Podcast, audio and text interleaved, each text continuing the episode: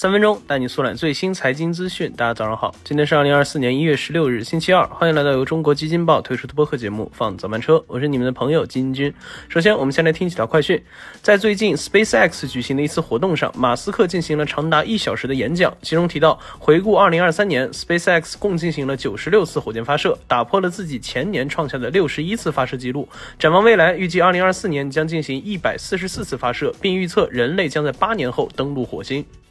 一月十五日，广州市代市长孙志阳在政府工作报告中提到，广州二零二三年全年地区生产总值突破三万亿元，迈上新台阶。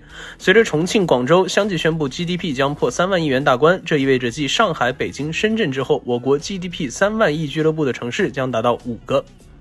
一月十五日，日经二二五指数收盘涨百分之零点九一，报三万五千九百零一点七九点，连涨六日，续创三十四年新高。昨天下午，日经指数曾一度突破三万六千点，自年初以来已先后逾越了四道千点整数关口。好，快讯之后呢，今天咱来聊一聊现在的苹果。昨天，一则苹果中国官网罕见大降价的消息登顶微博热搜，包括手机、电脑、平板等多种类型产品均将参加迎新春限时优惠活动，其中最高可省八百元。年关将至，一向高傲的苹果为什么会罕见的多系列大幅降价呢？去年销售遇冷的苹果还能重现巅峰时的辉煌吗？想必大家也都能感觉到，苹果这两年过得也不是特别顺利。无论是被屡屡诟病毫无新意的招牌产品 iPhone 和 iPad，还是全球竞争对手的持续施压，苹果早已不再是乔布斯时代那个一家独大的巨头了。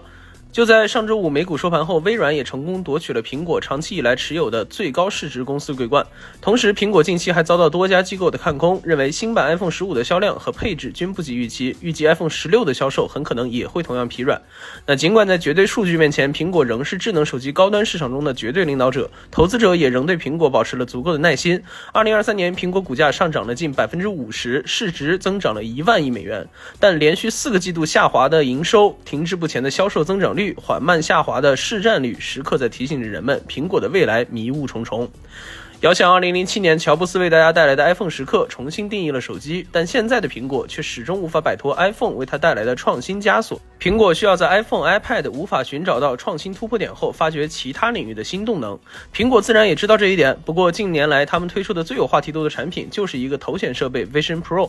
但这样一款售价高昂、续航有限、设计笨重且缺乏杀手级应用的产品，能否重现此前 iPhone、iPad 的辉煌，还有待验证。而对于当下最火的 AI，苹果更是起了个大早，赶了个晚集。当年 Siri 的出现极具话题度，但这似乎已经是苹果在 AI 方面唯一的巅峰了。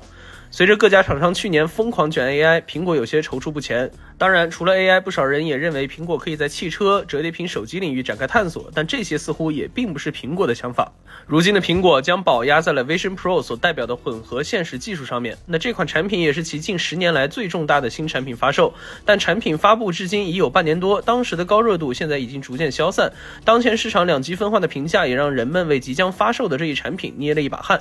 乔布斯曾经说过，苹果要推出在宇宙中留下痕迹的产品。就目前而言，苹果的投资者仍保持着这种信念。但乔布斯创造的奇迹已经过去很久了。上一款这样的产品是 iPhone，那下一款又会是什么呢？下一款还会出现吗？好的，以上就是我们今天放早班车的全部内容啦。感谢您的收听，喜欢我们节目的朋友可以点点订阅，点个赞哦。我们明天同一时间不见不散。